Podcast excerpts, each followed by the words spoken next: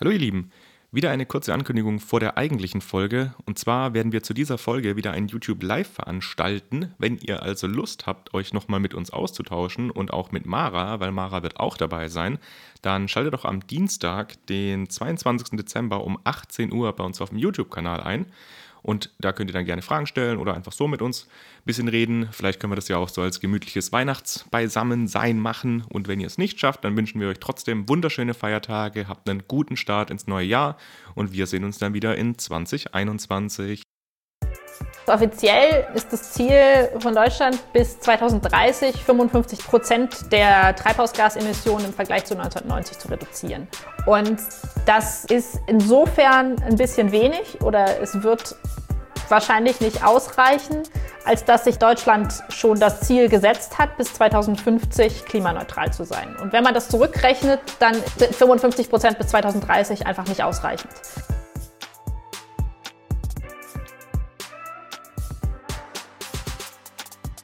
Hi, willkommen bei Npower. Wir sind Markus Und Julius. und wir sind überzeugt, dass die Energiewende machbar und für den Klimaschutz essentiell ist. Wir produzieren diesen Podcast, damit ihr die Möglichkeit habt, euch Energiewissen anzueignen und möchten euch nebenher spannende Personen und Projekte vorstellen. Los geht's!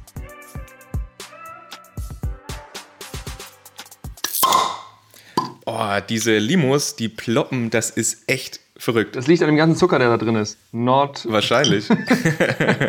Meins bei mir, ich habe losgedrückt und dann kam der aber nicht und dann musste ich den, den, den, Kronko den Korken oben. Nennen wir das Kronkorken bei diesem Flensburger nee, ich glaube, das sind Bügelverschlussflaschen. Bügelverschluss lassen? Das hatten wir schon mal. Okay, aber egal. Herzlich willkommen zur neuen Folge vom Endpower Podcast. Schön, dass ihr wieder eingeschaltet habt. Wir haben für euch natürlich wieder ein super spannendes Thema vorbereitet. Und zwar wollen wir heute ein bisschen über die Umsetzung des Green Deals sprechen. Wir haben uns dafür auch eine wunderbare Gästin eingeladen. Wir werden darüber sprechen, was denn jetzt so diese Implikationen vom Green Deal sind, also was das jetzt bedeutet, was das für Deutschland bedeutet, wobei, wie gesagt, ist ja alles noch nicht so hundertprozentig sicher.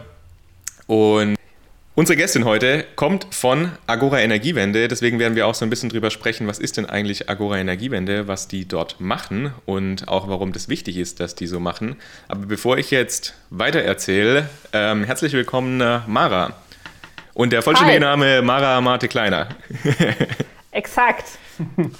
Super. Lege ich auch sehr viel Wert drauf. Gen- Immer. Sehr schön. Genau, aber das Ding ist, dass wir in ähm, mal wieder eine Remote-Aufnahme machen, weil ähm, klar, Ma Mara nicht da wohnt, wo wir wohnen, sondern Mara wohnt in Berlin und ähm, Markus und ich sind natürlich wieder mal in Karlsruhe und heute deswegen eine Remote-Aufnahme. Genau.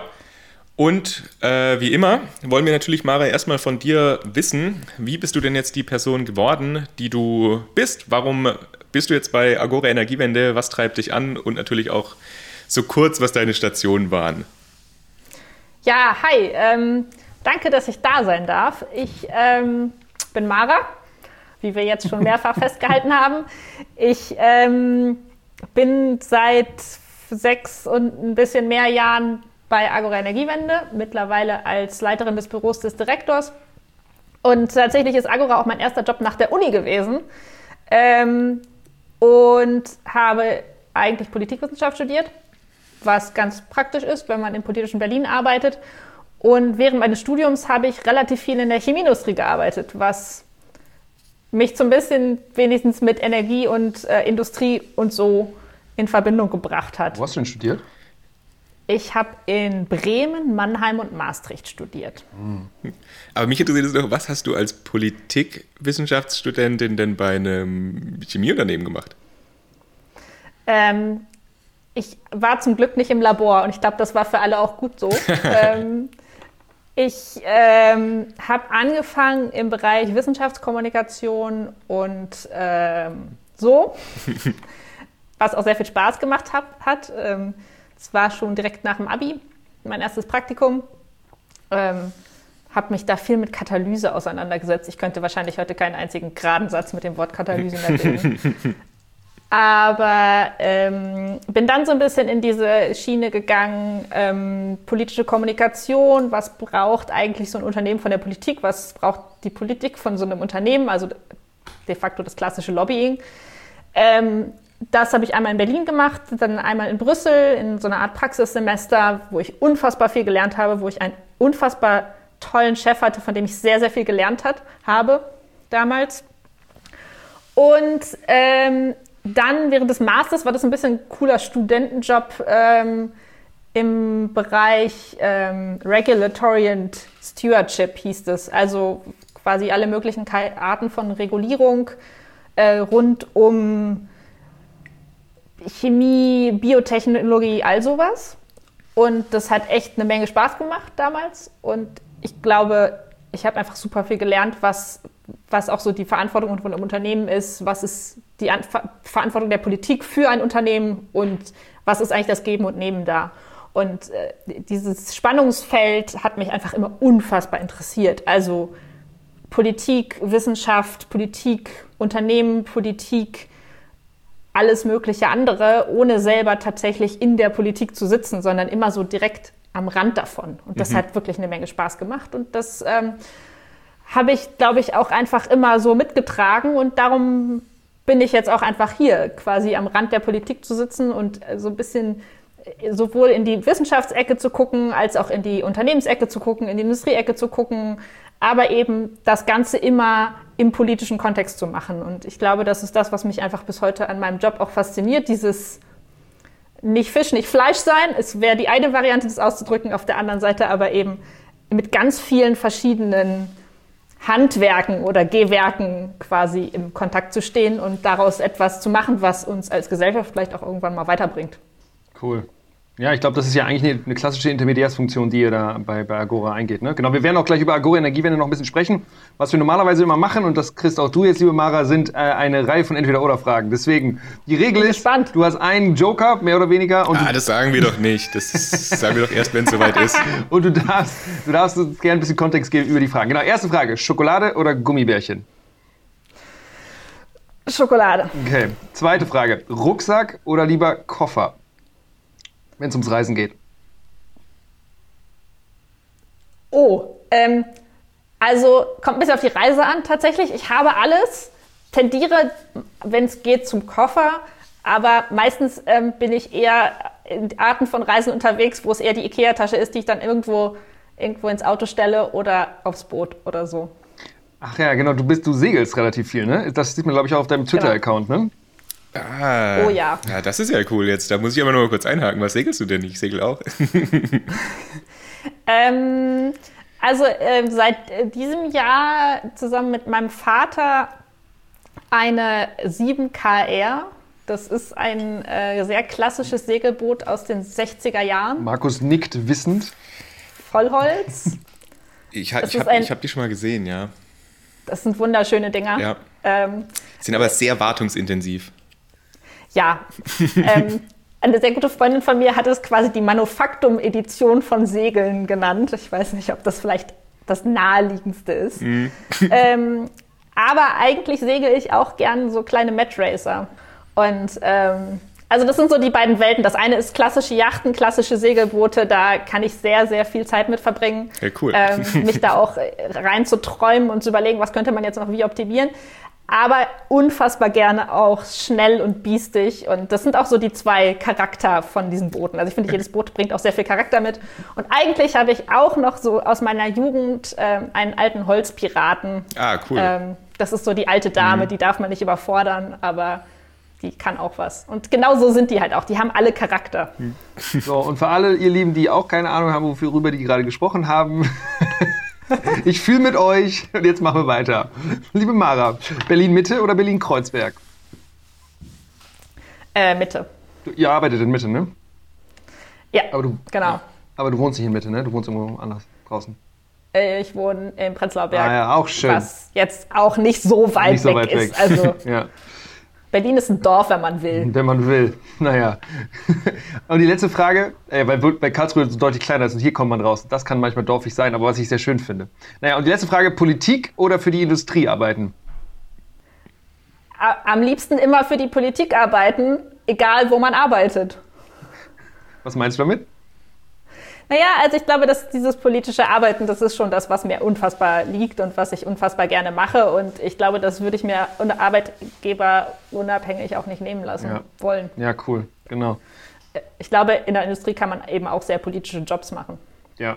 Erst recht, wenn man irgendwie in so einer, ja, in so einer politischen Stabsstelle wahrscheinlich irgendwo in Berlin ist. Ähm, ja, genau, aber deswegen kommen wir ja schon damit direkt dann auch eben zu deinem aktuellen Job, weil der ja bei Agora ja eben auch relativ politisch ist ähm, und ihr ja im politischen System, jedenfalls im Energiewende-politischen System, ähm, ja sehr bekannt seid ähm, und zwar eben auch als so ein, ja, so ein Intermediär, als so eine, so, so eine Scharnierfunktion habt. Magst du mal erzählen, was ist Agora, was macht Agora, was sind die Ziele von Agora?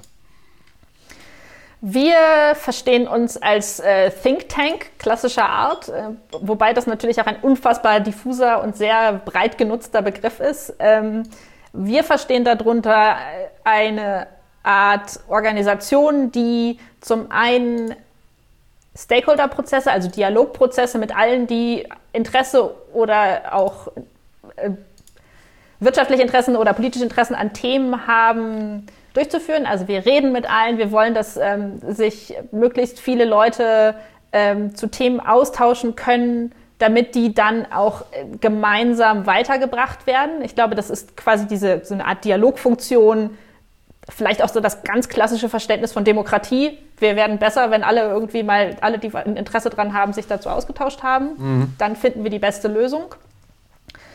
Ähm, zum anderen, und ich glaube, das ist der Teil, für den wir fast etwas bekannter sind, ähm, äh, möchten wir das bestmögliche Wissen dafür zur Verfügung stellen, damit wir alle auch auf einer vernünftigen Faktenbasis miteinander diskutieren können. Und ich glaube genau, also das war 2012 auch der Anspruch, in, in den wir hineingegründet worden sind. Ähm, die Energiepolitik 2012 war bekanntermaßen eine sehr andere als heute. Wir haben damals noch über den Atomausstieg diskutiert und überlegt, was heißt das jetzt eigentlich fürs, fürs Energiesystem? Und es gab einfach unfassbar viele Stimmen, die sehr viel wollten, aber sie haben zu manchen Teilen einfach auch nicht miteinander geredet. Und Agora ist dann gegründet worden. Agora ist ja auch der griechische Marktplatz, der Ort, wo zu, Leute zusammenkommen sollen, um dann zu überlegen, was ist die beste Lösung für uns als Gesellschaft. Äh, gegründet worden, um genau diese Funktion zu sein. Der runde Tisch, an dem alle Akteure zusammenkommen. Zum einen die Umweltverbände, zum anderen aber eben auch die Energiekonzerne und gemeinsam überlegt wird, was machen wir denn jetzt mit dieser Situation?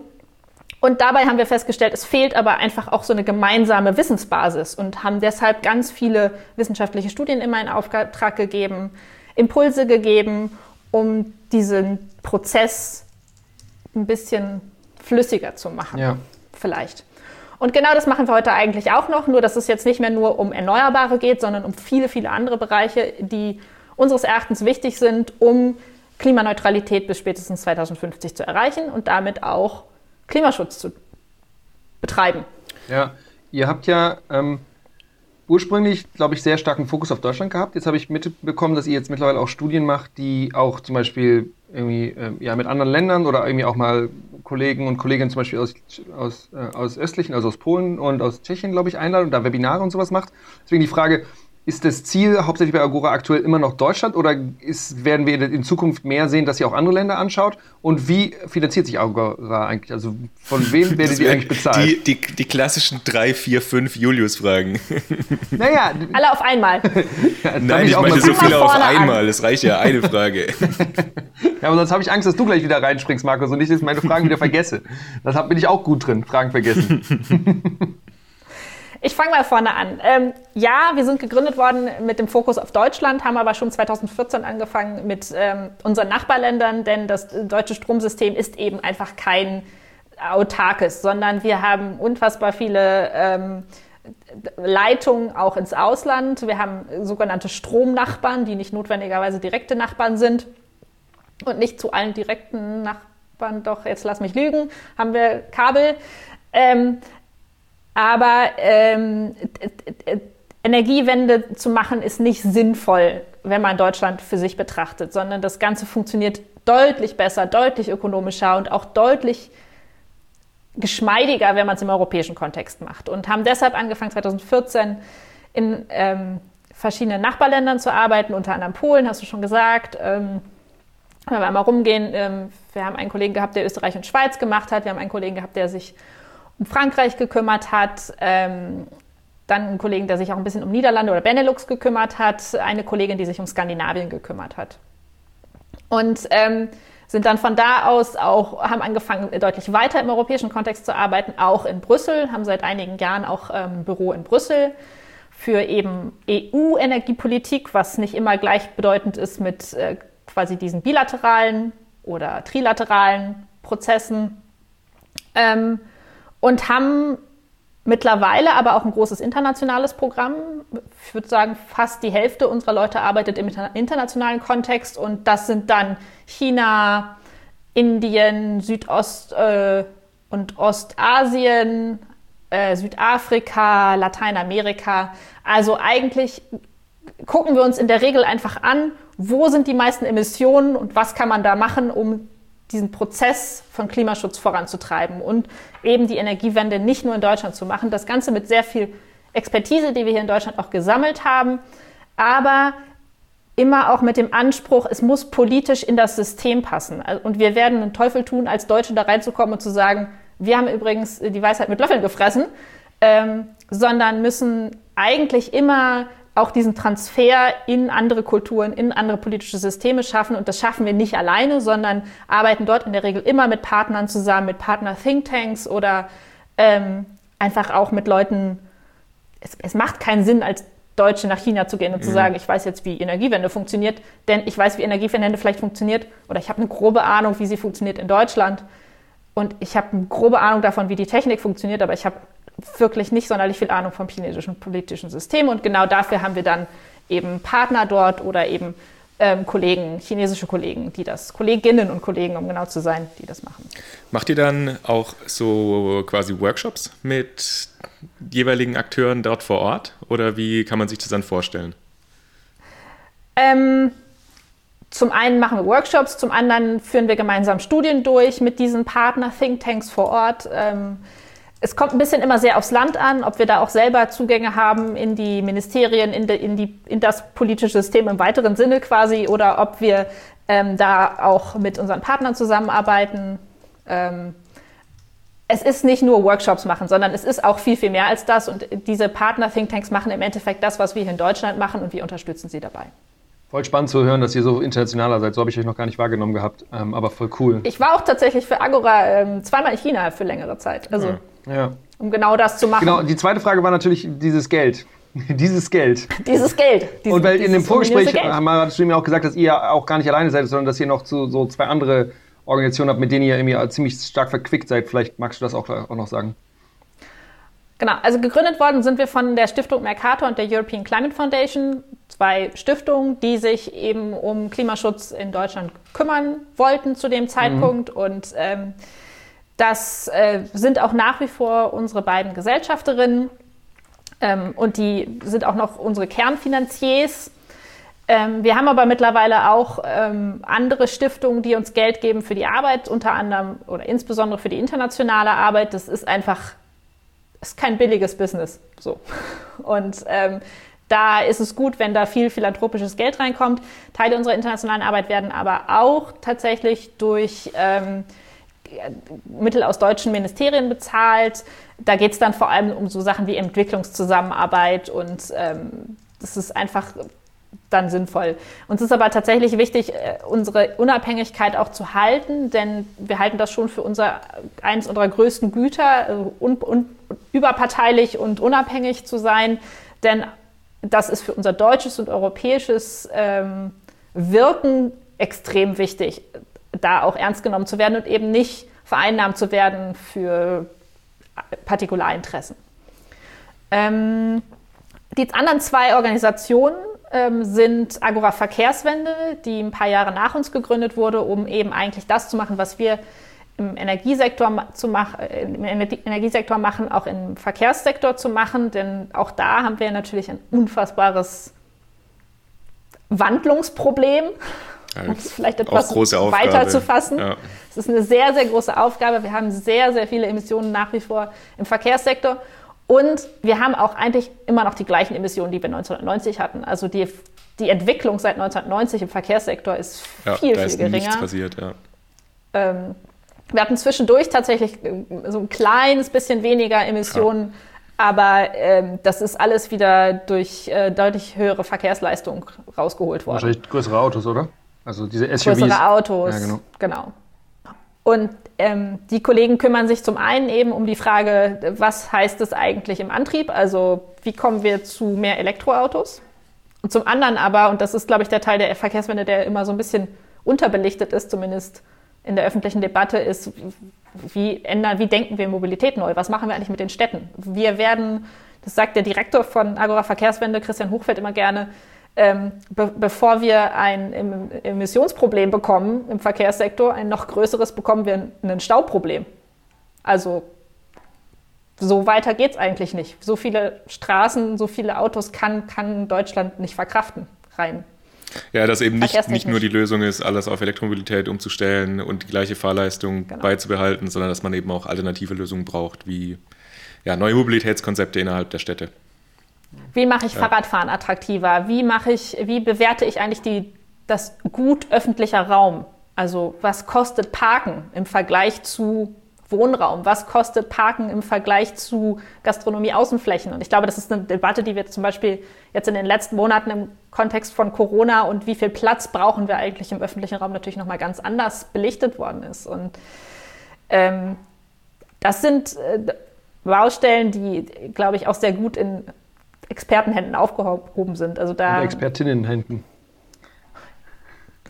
oh je, du hast, du hast sehr recht, dass ich mir das, dass ich mich korrigieren lassen muss. Kriege ich am Ende von meinem Freund wieder vorgehalten. Ich sag's dir. Mara, Mara, Mara, ja. Nein, nein, genau. Und dann habt ihr als dritte Organisation, glaube ich, noch Clean Energy Wire, ne? Das, oder, ja. Genau, das ist, ähm, die sind äh, ein bisschen vor Agroverkehrswende, knapp nach uns 2014 gegründet worden als ähm, Journalisten- und Journalistinnengruppe, die ähm, die Aufgabe haben,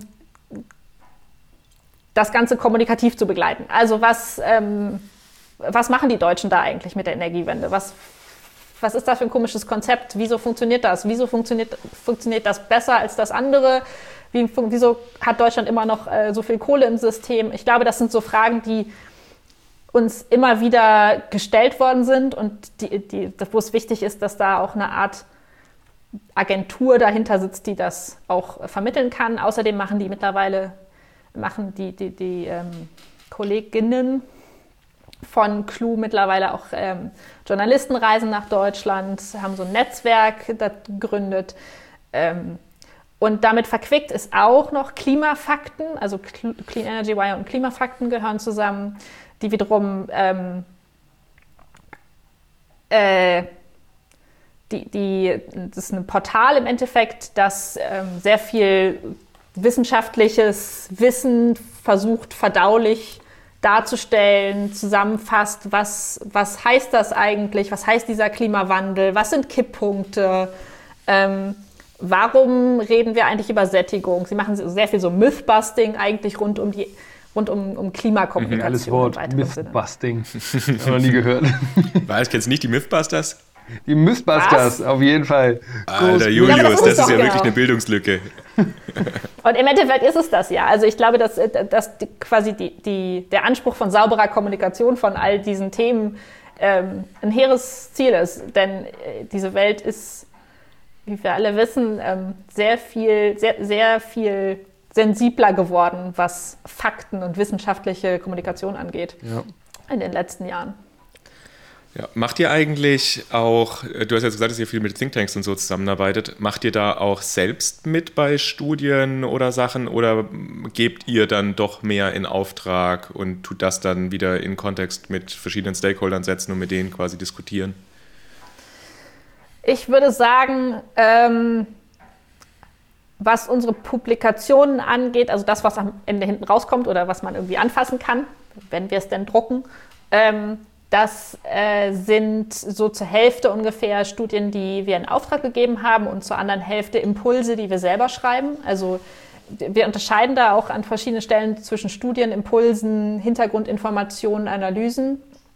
Ähm, und da kommt es immer ein bisschen drauf an, was, was ist der Anspruch dieses Produktes am Ende des Tages. Ist es etwas, wo wir sagen, da brauchen wir ein sehr, sehr solides Zahlenwerk, dann gibt es viele Sachen, die wir lieber in Auftrag geben, weil wir sagen, das, das können andere besser als wir oder da haben andere auch die Kapazität zu, das zu machen, wir nicht. So. Ähm, es gibt immer wieder Sachen, die wir auch zum Beispiel bei Fraunhofer in Auftrag gegeben haben, ähm, bei verschiedenen Fraunhofer-Instituten. Ähm, wir arbeiten viel auch mit ähm, ja, Modellierern zusammen, die wir hier nicht in-house haben, sondern die wir, wo wir sagen, dass diese Art von Aufgabe braucht jetzt ein bestimmtes Modell und du kannst einfach nicht alle Modelle zu Hause haben, sondern es ist auch gut, immer sowas mal nach außen zu geben. Ähm, auf der anderen Seite äh, dieses, sind diese politischen Impulse, die wir setzen, zu großen Teilen, ich will nicht sagen alle, aber der große Teil davon, Produkte, die wir selber zusammenschreiben, wo wir uns hinsetzen und sagen, was braucht es denn jetzt hier eigentlich? Wenn es um Politikinstrumente geht, zum Beispiel, ist es meist so Teile, die wir, wo, wo es Expertinnen und Expertinnen gibt, äh, die, ähm, die das, äh, die da einfach sehr, sehr tief im Thema sind. Aber manchmal setzen wir uns auch hin und schreiben vier Wochen lang an einem Papier von morgens bis sehr spät nachts und ähm, das ist dann unser politischer Impuls, den wir setzen wollen. Das kommt immer sehr darauf an, was brauchen wir gerade, was, mhm. wo sehen wir unsere eigene Kompetenz ähm, und wo müssen wir einfach andere Leute mit ranholen. Was ich bei euch immer sehr schön finde, ist, dass die Studien immer, finde ich, sehr gut aufbereitet sind. Also sie sind immer sehr schön ansehbar. Ist auch sehr schön. Sie sehen also schön aus. Genau, die Diagramme sind auch immer sehr schön, schön und ersichtlich und geordnet. Da was bei uns, uns immer so Scheibe gute Inhalte sind, Genau, was bei uns immer gute Inhalte und Daten sind, das macht ihr noch manchmal noch mal schöner. Und das ist natürlich dann auch leichter, leichter zu, ähm, zu verdauen für politische Entscheidungsträger, Trägerinnen und so. Aber ich glaube tatsächlich, dass das eins der sehr offenen Geheimnisse ist. Warum machen wir das, was wir machen, eigentlich schon so lange ähm, so. Nicht schlecht. Naja, schon, ich würde schon sagen, also es ist jetzt nicht unerfolgreich, was wir machen. Ja. Das, der westfälisch-mecklenburgische äh, ähm, doppelte Verneinung des. Ne?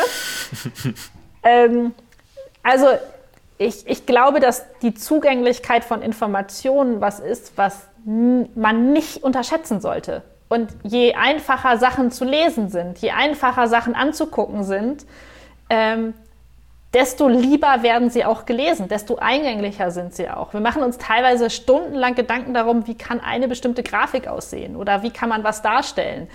Ähm, ich habe damals, als ich bei Agora angefangen habe, die Arbeit an unseren Tools auch übernommen. Damals waren das das Agorameter und der EEG-Rechner. Das Agorameter ist ein Tool, was in Echtzeit oder mit zwei Stunden Verzug ungefähr die deutsche Stromerzeugung darstellt und zeigt, wie sieht die denn aus und wie viel Erneuerbare haben wir gerade im System, wie viel Kohle, wie viel Atomenergie? Und so weiter? Und was ist der Stromverbrauch, wohin exportieren wir, wovon importieren wir.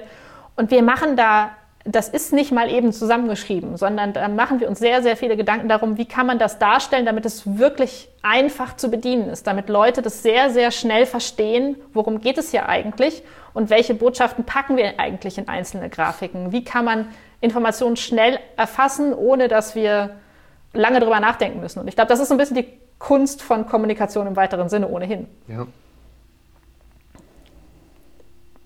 Gut, wir haben jetzt, glaube ich, relativ äh, viel darüber geredet, was eigentlich Agora Energiewende ist, was ihr so macht. Und ich glaube, es ist ziemlich wichtig, dass es euch gibt und dass ihr das macht, weil, wie Julius ja auch gerade gesagt hat, ist ja einfach der Zugang zu den Informationen dann nochmal ein bisschen anderer. Das ist ja auch so ein Grund, warum wir ja gesagt haben, wir wollen diesen Podcast machen, um eben auch ja, ein bisschen verdaulichere Informationen eben bereitzustellen, dass da auch mehr Leute noch damit was, was anfangen können. Wir wollten ja aber eigentlich in der Folge auch über die Umsetzung des Green Deals sprechen und welche Auswirkungen das denn auf Deutschland hat. Und wir hatten gerade vorhin auch schon im, im, Vorgespräch ja so ein bisschen drüber gesprochen und du warst dann nicht so ganz davon überzeugt äh, von den Zahlen, die aktuell im Raum kursieren, was Deutschland denn so bis 2030 erreichen muss. Willst du da nochmal was dazu sagen, was da die aktuellen Ziele sind und was da jetzt deine Meinung dazu ist? Also ganz offiziell ähm, ist das Ziel von Deutschland bis 2030 55 Prozent der Treibhausgasemissionen im Vergleich zu 1990 zu reduzieren. Und das ähm, ist insofern ein bisschen wenig oder es wird wahrscheinlich nicht ausreichen, als dass sich Deutsch, äh, Deutschland schon das Ziel gesetzt hat, bis 2050 klimaneutral zu sein. Und wenn man das zurückrechnet, dann ist ähm, 55 Prozent bis 2030 einfach nicht ausreichend. Gleichzeitig ähm, wird gerade höchstwahrscheinlich auf europäischer Ebene entschieden, das europäische Emissionsreduktionsziel auf 55 Prozent bis 2030 anzuheben. Und momentan sind das bei minus 40 Prozent.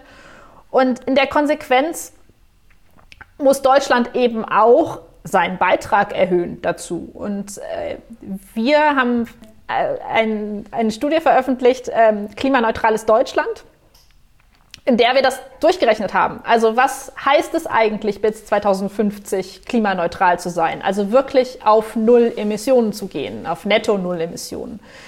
Und im Endeffekt sind das unseres Erachtens drei Schritte. Der erste ist es, bis 2030 auf minus 65 Prozent zu gehen. Dann bis 2050 minus 95 Prozent der Emissionsausstöße in den Griff zu kriegen und die restlichen 5 Prozent dann über im dritten Schritt negative Emissionen zu kompensieren. Und damit sind wir dann 2050 bei Null.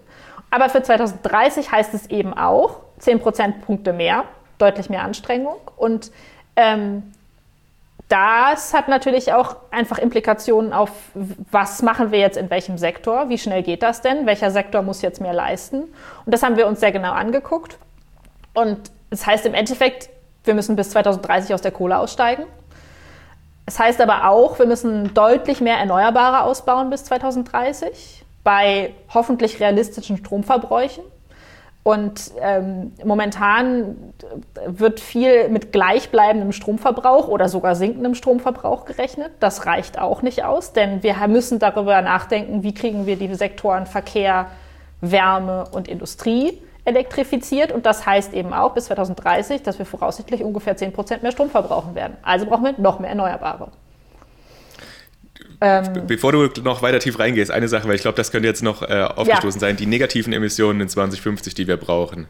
Davor noch was, und zwar hat Mara und Markus gerade darüber gesprochen, dass das auf europäischer Ebene gerade besprochen wird, wie viel Reduktion tatsächlich auf europäischer Ebene gemacht werden soll. Wenn ihr daran Interesse habt, könnt ihr in der Folge, ich weiß nicht welches war, 2021, äh, mit Micha Bloss haben, äh, nachhören. Da Micha Bloss war der Verhandlungsführer für diese äh, für dieses Gesetz, was durch das Europäische Parlament durchgegangen ist. Also, wenn ihr da Interesse habt, da nochmal spezifischer reinzuhören, dann hört euch die Folge mit Micha Bloss an. Ähm, genau, weil jetzt ist es nämlich so, dass das, was da ver, äh, ver, verabschiedet wurde, ist jetzt gerade im in, ähm, in Verhandlungen mit dem, Minis mit dem Ministerrat, ne? also mit dem, mit dem Europäischen Rat. Und da wissen wir noch nicht genau, was da gerade rauskommt. Und jetzt, Markus, genau, da, als genau, Mara gesagt hat, negative wenn, Emotion, dachte ich auch spannend. Genau. Ja, ja, genau. Und wenn eben bei denen jetzt dieses mit 55 Prozent beschlossen wird, das hat Mara ja gerade eben auch gesagt, dass aktuell die Ziele von Deutschland eben 55 Prozent sind, aber die waren eben auf die 40 Prozent von der EU angepasst. Und wenn natürlich bei der EU die um 15 Prozent steigen, muss auch in Deutschland mehr passieren. Deswegen geht man auch davon aus, dass, wenn das halt jetzt so alles kommt, dass diese 65 Prozent bis 2030 in Deutschland, dass das eigentlich auch ein realistischer Wert ist, der dann eben auch zum Green Deal kompatibel ist. Genau, ja, aber jetzt für 2050, du hattest jetzt, nur weil wir, wir wollen gar nicht tiefer jetzt auf 2050 eingehen, aber weil du das angesprochen hast mit negativen Emissionen, kannst du da mal kurz sagen, was das denn bedeutet, was ist das denn?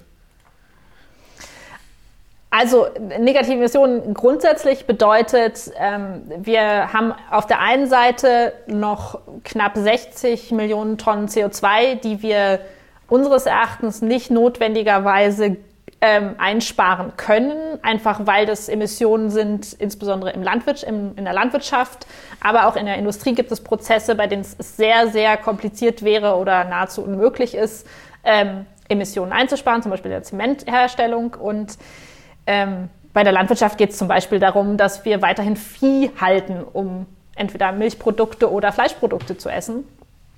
Und ähm, diese Emissionen muss man dann, wenn man sagt, wir wollen klimaneutral sein, also null Emissionen ausstoßen, an anderer Stelle eben wieder einsparen. Und ähm, in unserer Studie äh, sind das insbesondere drei Technologien, die wir da nutzen. Das eine ist ähm, die Herstellung von grünem Nafta.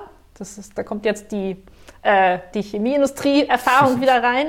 Ähm, also ähm, wie kann ich äh, quasi das bisher aus fossilem Öl erzeugte C-Atom, den Kohlenstoff, anders herstellen, zum Beispiel über Biomasse und das dann als Grundprodukt für die Chemieindustrie nutzen, überall da, wo ich C-Atome vielleicht doch noch brauche. Ähm, und das, die anderen zwei Sachen sind zum einen ähm, BECS, also Bioenergie CCS, Carbon Capture and Storage. Und das andere ist DAX, Direct Air Capture CCS, also Direct Air Capture.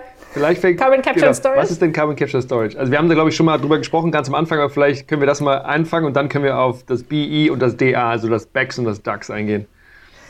Klar, also äh, CCS, äh, Carbon Capture and Storage, heißt im Endeffekt, ich nehme C-Atome, die ich irgendwo abspalte, finde, einsammle, aus der Luft hole, wo auch immer herhole. Und Also in jedem Verbrennungsprozess zum Beispiel? Also zum fast, Beispiel. ja. Ähm, sammle sie ein ähm, und verstaue sie sicher. Erstmal ist es genauso simpel. Ich nehme etwas, pass, nehme es und, und verstaue es sicher. Und ähm, die Frage, was Verstauen und sicher heißt, ist dann sicherlich wieder ein technischer Prozess. Also ich kann es zum Beispiel in leere Gasfelder, in sogenannte saline Aquiferen pumpen oder in ähm, wenn ich es in, es gibt tatsächlich auch Prozesse, in denen ich es nicht gasförmig einsammle, sondern wo ich es in, solider Form, also in Festform einsammeln kann. Dann habe ich vielleicht irgendwie so ein braunes, nein, ich glaube, es ist dann eher so, so graphitfarbenes, schwarzes ähm, Granulat, was nicht, also was stabil ist. Das könnte ich auch einfach in den Keller schütten. Also wenn wenn es da sicher ist. Und die Frage, was ist sicher, ist äh, sicherlich auch wieder ein Definitionsprozess an der Stelle. Kann ich das ähm, in alte Stollen schütten zum Beispiel oder in offene Tagebaue? Kann ich es verschütten oder also wie kann ich sicherstellen, dass diese C-Atome nicht mehr in die Atmosphäre gehen? Das ist eigentlich die Hauptfrage dahinter. Da gibt es dann nochmal einen langen juristischen Prozess dahinter. Kann ich das wirklich auch sicherstellen im Sinne von, wer hat die Verantwortung, falls das doch irgendwie hochgeht? Ähm, da kann man sich sehr viele Gedanken drum machen. Dieser Prozess ist, also CCS per se, ist so ein bisschen ein, ein schwieriges Buzzword in der deutschen politischen Debatte, denn wir hatten schon mal eine, einen Ansatz, äh, CCS äh, nur zu nutzen in Deutschland im größeren Stil. Und das ist schon mal ähm, sehr erfolgreich verhindert worden. Und insofern äh, ist die Frage, was CCS eigentlich ähm, zu suchen hat und wie früh man es einsetzt, eine, die immer wieder auch politisch sehr feinfühlig beachtet werden sollte. Ähm, Aber das Genau. Ergebnis ähm, von eurer Studie heißt ja jetzt schon, dass quasi, wenn wir 2050 dann eben komplett CO2-neutral sein wollen, dass wir da ja nicht drum rumkommen. Also, dass man sich damit Genau. sowieso beschäftigen muss. Genau, und ich glaube, die Frage ist ein bisschen, wie früh machen wir das? Ähm, denn wir sollten das, das ist keine Technologie, die man leichtfertig mal eben Ja. für Prozesse einsetzen sollte, die ich irgendwie anders anfassen kann. Und es Ähm, braucht immer wieder viel Infrastruktur und viel Forschung und Ausprobieren und sowas. Ne? Deswegen ist es eigentlich wichtig, damit jetzt wahrscheinlich schon auch anzufangen, um die ersten Erfahrungen wirklich zu sammeln. Weil solche Infrastrukturen kann man eben nicht in den letzten drei Jahren vor 2050 wahrscheinlich implementieren. Teilst du das oder siehst du das anders? Ja, also ich, ich glaube, forschen auf jeden Fall, auch in einem großtechnischen Stil forschen dazu. Ich glaube, man darf aber sich nicht vertun, diese Technologien sind teuer, sowohl finanziell als auch politisch. Das sind politisch hohe Investments, die man dann machen muss, um das wirklich auf die Straße zu kriegen. Denn, wie gesagt, es ist schon mal sehr erfolgreich abmoderiert worden in Deutschland. Ähm, und insofern, glaube ich, darf man sich nie die Illusion machen, das für irgendwelche Prozesse einsetzen zu können, also für irgendwelche Emissionen aus Prozessen, die man am Ende doch irgendwie emissionsfrei bekommt. Ja, also so als Vorwand, dass man sagt, wir brauchen jetzt quasi den Industrieprozess nicht umstellen, wir haben ja CCS, deswegen kann es ja dann auch da so Genau. zu Login-Effekten kommen, dass der Prozess einfach so bleibt, obwohl es da Alternativen gäbe, die kein CO2 oder keinen Kohlenstoff eben emittieren würden. Ganz simpel zum Beispiel, nein, wir werden das Kohlekraftwerk nicht stehen lassen und laufen lassen und hinten dran CCS hängen. Wir haben eine Technologie, die das sehr viel besser hinkriegt, uns mit Strom zu versorgen. Und zwar sind das Erneuerbare. Punkt. Ja. Dafür brauchen wir kein CCS. Aber wenn wir über Landwirtschaft reden und wir, wir haben in unserer Studie angenommen, dass wir bei ziemlich genau den gleichen Trends bleiben, also leicht sinkendem Fleischverbrauch, leicht sinkendem Milchverbrauch. Ähm, nein, wir importieren nicht mehr oder weniger, als wir es heute tun. Ähm, dann bleiben da Emissionen übrig. Und ich glaube, das ist, das ist auch was, was man sich immer wieder bewusst machen muss. Wir leben in einer Art und Weise, die immer einen Rest von Emissionen, auch 2050, wenn wir alles getan haben, übrig bleiben lässt. Und das Gleiche ist, wir brauchen Zement für Häuser, wir brauchen Zement für Straßenbau und so. Wenn wir Zement nutzen wollen, dann geht das nicht, ohne dass wir da Emissionen übrig haben am Ende des Tages. Und für, solche, für genau diese Fragen muss man sich dann damit auseinandersetzen, wie kompensieren wir das? Und das geht nun mal nur über negative Emissionen. Ja, super. Dann haben wir jetzt ein bisschen über 2050 doch gesprochen. ein bisschen länger als geplant. Aber dann lass uns jetzt nochmal in 2030 ein bisschen reinspringen. Du hattest jetzt gerade ähm, vorhin auch schon so zwei Punkte angesprochen. Ich würde jetzt gerne nochmal ein bisschen detaillierter über die verschiedenen Nachfragesektoren sprechen, die wir ja auch in den ersten Folgen alle ein bisschen behandelt haben. Also was da jetzt einfach so diese ja, die Haupt, Hauptsachen sind, die, die da jetzt angegangen werden müssen. Und was du gerade eben gesagt hast, was eigentlich sehr spannend ist, ist ja der Kohleausstieg, dass du gesagt hast, bis 2030 muss der eigentlich passieren. Ist ja jetzt nicht ganz so, dass er bis 2030 gesetzlich verankert ist. Nö. Also. ähm, Aber es sieht tatsächlich im Markt ja schon so aus, als ob die also dann doch relativ viele früher rausgehen. Exakt. Also ich glaube, dass, ähm, dass das eine ist, äh, wann haben wir per Gesetz das letzte Kohlekraftwerk ähm, am Netz. Und das ist aktuell 2038. Und das andere ist, was ist denn, wenn der Markt am Ende über den CO2-Preis vor allem sagt, eigentlich ist uns das zu teuer, noch Kohlestrom zu produzieren. Es ist deutlich günstiger, mit Erdgas das Backup zu machen, aber eigentlich sind die Erneuerbaren das günstigste hier ich glaube, das, das muss man sich klar machen, dass Kohle momentan die auf Englisch lowest hanging fruit ist. So, wenn wir Emissionen, schnell viele Emissionen rauskriegen wollen, dann ist das Kohle. Okay, aber dann lass uns doch jetzt nochmal in die Energiewirtschaft reingehen. Ihr habt jetzt gesagt, Kohleausstieg bis 2030 und zusätzlich auch ähm, 70 Prozent erneuerbare Energien Stromerzeugung.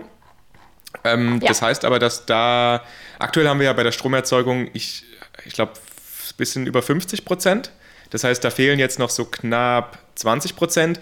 Das klingt ja jetzt vom Prozent Gefühl. Punkte, Prozentpunkte, ne? Also genau, also 20 Prozent Punkte bezüglich jetzt, äh, wenn wir sagen, wir haben 10 Prozent mehr Strombedarf in 2030, ist natürlich dann diese 20 Prozent Punkte, wie du jetzt gesagt hast, natürlich mehr als jetzt aktuell 20 Prozent dazu äh, zu kommen. Habt ihr da Informationen drüber, beziehungsweise mit was das jetzt am besten erreicht werden kann? Ist da wichtig, alle Erneuerbaren auszubauen oder setzt ihr da hauptsächlich irgendwie auf Wind oder auf Solar? Wind und PV, okay. genau. Also Wind und Solar sind die zwei Gerüste eigentlich für Erneuerbare im System. Wir, das sind die zwei Technologien, die wir am günstigsten bauen können, die wir auch sehr, sehr schnell bauen können und die auch einfach äh, CO2-neutral sind oder CO2-arm sind. Aber ihr, ihr, geht da ja schon auf krasse Zahlen ein, ne? Also wenn man sich irgendwie überlegt, ähm, die Photovoltaik soll in den nächsten zehn Jahren verdreifacht werden, habe ich das gelesen. Und, äh, und auch Windkraft an Land soll von aktuell ungefähr 54 ähm, Gigawatt auf 80 Gigawatt steigen. Das ist ja schon so, das sind ja schon mal, das sind schon mal ein paar Ansagen. Ne? Also es dann, wird dann so ein bisschen so wie Mecklenburg-Vorpommern, wird dann irgendwie ganz Deutschland. Ne? Also das ist dieses böse Wort Verspargelung der Landschaft, aber ähm, das, ist schon, das ist schon ziemlich krass, was da so drin geplant wird. Ne? Ähm, wie, wie denkt ihr, dass da solche Punkte wie Akzeptanz und sowas mit reinspielen werden? Also ich glaube, dass Akzeptanz auf jeden Fall eine große Baustelle ist in der aktuellen Debatte und wir merken das ja auch daran, dass äh, momentan der erneuerbaren Zubau echt äh, schleppend ja. vor sich geht. Ähm, und das auch viel daran liegt, dass jedes einzelne Windprojekt momentan sehr damit zu kämpfen hat, überhaupt äh, realisiert zu werden. Aber das ist genau die Frage. Also wie, wie kann man Akzeptanz vor Ort fördern? Was brauchen die Leute vor Ort, um den Windpark um die Ecke eben nicht als die Verspargelung ihrer schönen Landschaft wahrzunehmen, mhm. sondern als das Projekt, was uns eben auch ermöglicht, Strom zu beziehen, vielleicht etwas günstiger, als es sonst der Fall wäre, oder äh, unseren kommunalen Kindergarten zu fördern, oder, oder, oder. Und ähm, da gibt es sehr, sehr viele Studien zu, was hilft eigentlich vor Ort. Es ist zum einen sehr viel erklären, warum machen wir das eigentlich. Mhm. Ich glaube, dass dieser, dass es so eine Art Bubble gibt, in der dieser Narrativ total verankert ist und alle wissen, warum machen wir eigentlich Ener Energiewende. Und dass genau diese Bubble davon ausgeht, dass das alle wissen.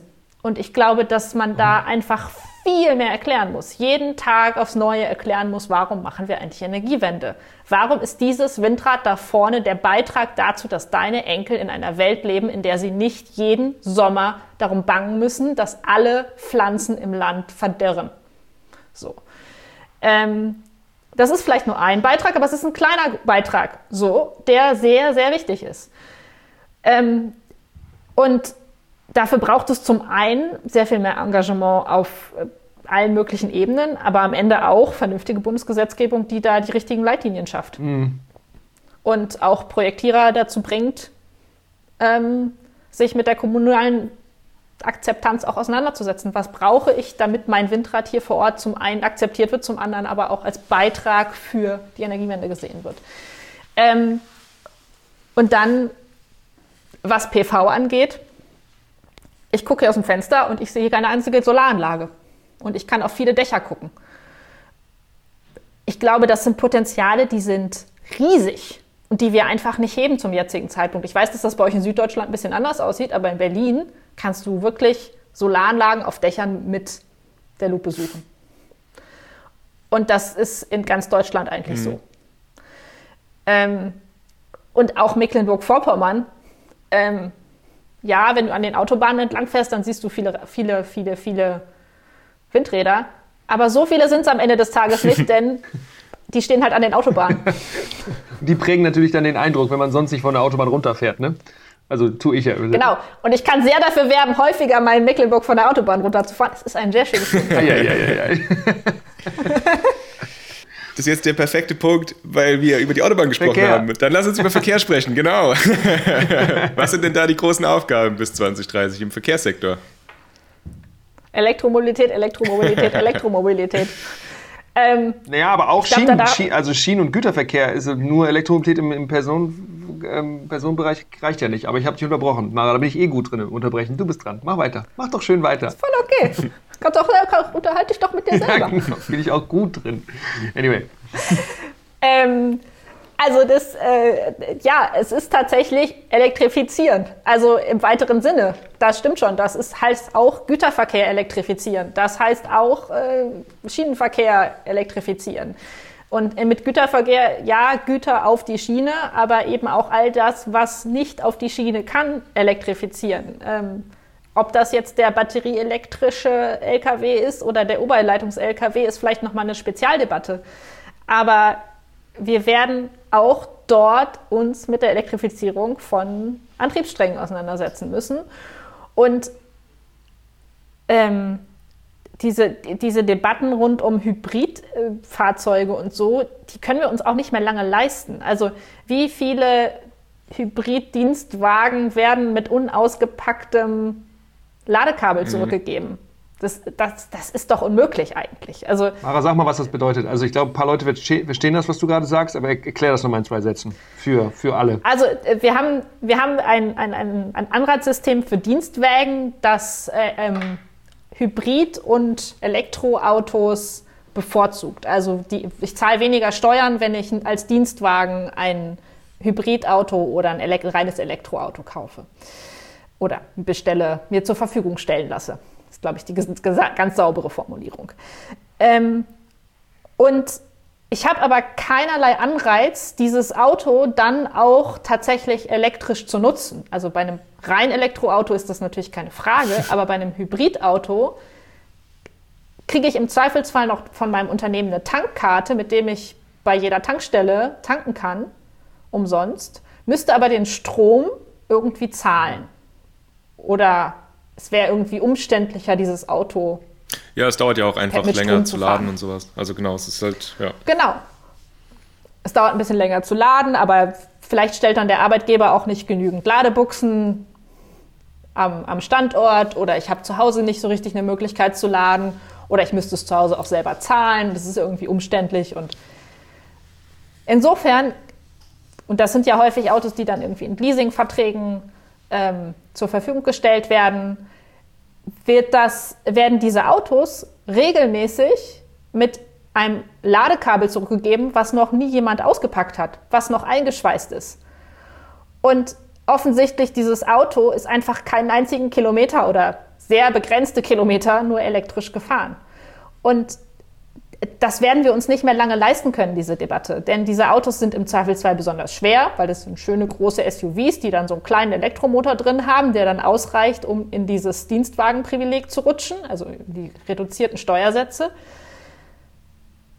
Aber das ist eigentlich, also eigentlich ist es eine Scheinlösung für all das, was wir hier haben. Mhm. Und insofern werden wir uns auch da damit auseinandersetzen müssen, wie kann ich das Ganze elektrifizieren? Warum elektrifiziere ich das eigentlich? Naja, das ist der Strom ist der eine Energieträger für Autos, den ich gerade sauberer mache, indem ich immer mehr Erneuerbare ins System hole. Ja, dann lass uns mal nochmal weitergehen auf die letzten beiden größeren ähm, Sektoren, die wir noch besprechen wollen. Zum einen äh, den Sektor Industrie. Da habt ihr hauptsächlich dazu geschrieben, eben die Einführung der Direktreduktion, auch den Kohleausstieg und Wasserstoffeinsatz für, für Dampferzeugung. Ich glaube, das sind jetzt alles so Technologien, die sind dann sehr im Detail. Da würde ich vielleicht euch, lieben Zuhörerinnen und Zuhörer, nochmal unsere Folge 4 empfehlen. Da haben wir mit Andrea über die Zukunft der Industrie gesprochen und genau über solche Technologien, also was da genau passieren muss in der Industrie, was da eben jetzt neue Ansätze, neue Technologien gerade für die energieintensive Industrie sind. Genau, und dann hätten wir eigentlich nur noch diesen zweiten, äh, diesen letzten Bereich und das ist dieser Gebäudebereich. Und, ich, und eins dieser starken Argumente äh, im Gebäudebereich, den ich immer wieder bei Agora lese, ist dieser Ausbau von, von, von Wärmepumpen. Deswegen, äh, Mara, magst du mal sagen, warum, also warum sind Wärmepumpen vielleicht das richtige äh, Instrument, um tatsächlich im Gebäudebereich ähm, ja, Erneuerbare äh, zu integrieren und eben äh, Wärmebereitstellung zu dekarbonisieren? Ich glaube, es sind tatsächlich nicht nur Wärmepumpen, sondern es sind zwei Dinge. Das eine ist Fernwärme und das andere sind Wärmepumpen. Mhm. Fernwärme überall da, wo ich es einsetzen kann. Denn ich kann Fernwärme eben auch zentral dekarbonisieren. Also da gibt es verschiedene technische Lösungen, müssen wir vielleicht nicht ganz durchdiskutieren, aber ähm, wenn ich jedes Haus mit Wärme versorgen kann und diese Wärme am Ende CO2-neutral hergestellt werden kann, super, lass uns das machen, ja. dann brauchen wir auch keine Wärmepumpen einsetzen. Denn Wärmepumpen brauchen Strom und es ist sehr, sehr viel effizienter, quasi mehrere Quartiere oder ein ganzes Quartier mit einer Wärmepumpe zu versorgen. Ja. Eine Wärmepumpe sollte ich überall da einsetzen, wo ich eben nicht auf Fernwärme setzen kann. Und ähm, da, das ist einfach die Variante, wie ich am effizientesten äh, Strom in Wärme verwandeln kann an der Stelle. Über Luftwärmepumpen, über ähm, Tiefenwärmepumpen, Geothermie verschiedene Lösungen. Ja. Genau. Mhm. Ähm, ich kann da sicherlich auch noch ähm, Erneuerbare mit einsetzen, da kann ich sie mit einbinden. Ähm, da gibt es verschiedene Varianten, aber es ist am Ende genau wie auch, das ist sehr parallel zum Verkehrsbereich, lass uns den Strom so direkt nutzen, wie wir können, weil dann haben wir sehr viel weniger Umwandlungsverluste. Ja.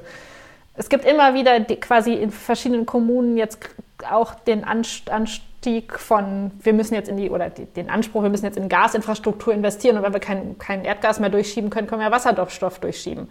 Ja, aber den Wasserstoff muss ich doch auch erstmal erzeugen und dafür brauche ich auch wieder erneuerbare Energien. Und da am Ende des Tages sind die Umwandlungsverluste von quasi erneuerbaren Strom zu dem, was ich brauche, nämlich Wärme, oder Kilometer im Verkehrsbereich sehr viel größer, als wenn ich den Strom einfach direkt nutzen kann. Und das sind Wärmepumpen am Ende des Tages. Und die sollten wir auf jeden Fall nutzen.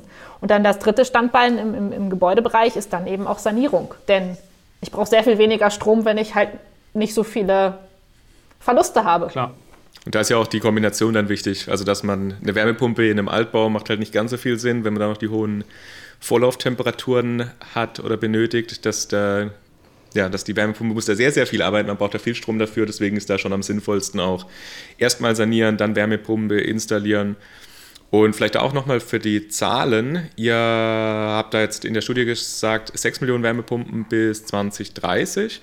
Und aktueller Stand, mhm. ich weiß nicht, ob ihr das im Kopf habt, Julius, du vielleicht. Ich habe, okay, also ich meine, es sind jetzt über eine Million, wir sind irgendwo bei 1,3. Ja, genau. Also das heißt, dass da auch nochmal äh, 5 vier bis fünf Millionen Wärmepumpen quasi dazukommen müssen bis 2030.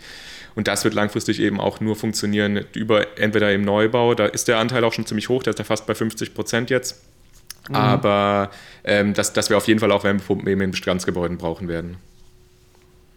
Auf jeden Fall. Und ja, muss klar. auch. Also muss. Genau, also ich habe einen Kumpel, der gerade ein Haus baut und die Baugesellschaft hat ihm angeboten, ja, macht doch Gas rein, weil es am günstigsten ist. Und ich finde jetzt noch sanierte Häuser, also äh, KfW 55 baut er als Standard ein, da kannst du locker eben auch Wärmepumpen drin nutzen, wenn du eben äh, Wandheizung oder äh, äh, Bodenheizung hast. Und das, das jetzt immer weiterhin noch das Attraktivste ist, diese äh, Die das Gas zu Gasheizung, nutzen, ja, ja. finde ich irgendwie schon abgefahren eigentlich. Ja. Und da muss Politik auch ansetzen, genau wie Mara gerade gesagt hat. Ja, genau. Also es, es geht genau darum. Also P- Politik ist ja, kommt ja nicht, ist ja nicht vom Himmel gefallen in den letzten zwei Jahren, sondern es ist schon immer da gewesen. Wir hatten schon immer Regulierung für Systeme. Also wer, es gibt, gab Politik für Ölheizung, es gab Politik für Gasheizung und jetzt müssen wir das einfach mal neu denken. Also bestehendes neu denken und nicht so tun, als wäre Politik jetzt gerade was Neues, was neue Regulierungen schafft und das alles unattraktiv. Markus, war das nicht ein schönes Schlusswort? Ich glaube auch. Ich habe hab auch gerade gedacht, das ist doch jetzt, das ist doch ein schönes Schlusswort für die Folge, ja.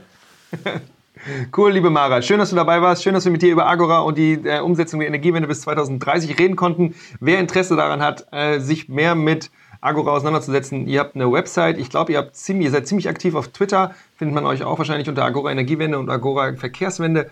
Mara, darf man dir E-Mails schreiben, wenn man sich für deine Arbeit interessiert? Klar. Super.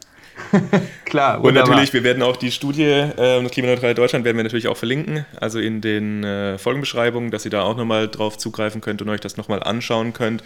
Und ansonsten, Mara, haben wir noch was vergessen? Möchtest du noch etwas loswerden? Ich glaube, ähm, ist alles gesagt. Okay, ist alles gesagt. Alles gesagt. So heißt auch dieser Konkurrenz-Podcast. Anyway, gut, ihr Lieben. Also, schön, dass ihr dabei wart. Ihr hört uns gleich wieder im Recap. Bye, bye. Ciao.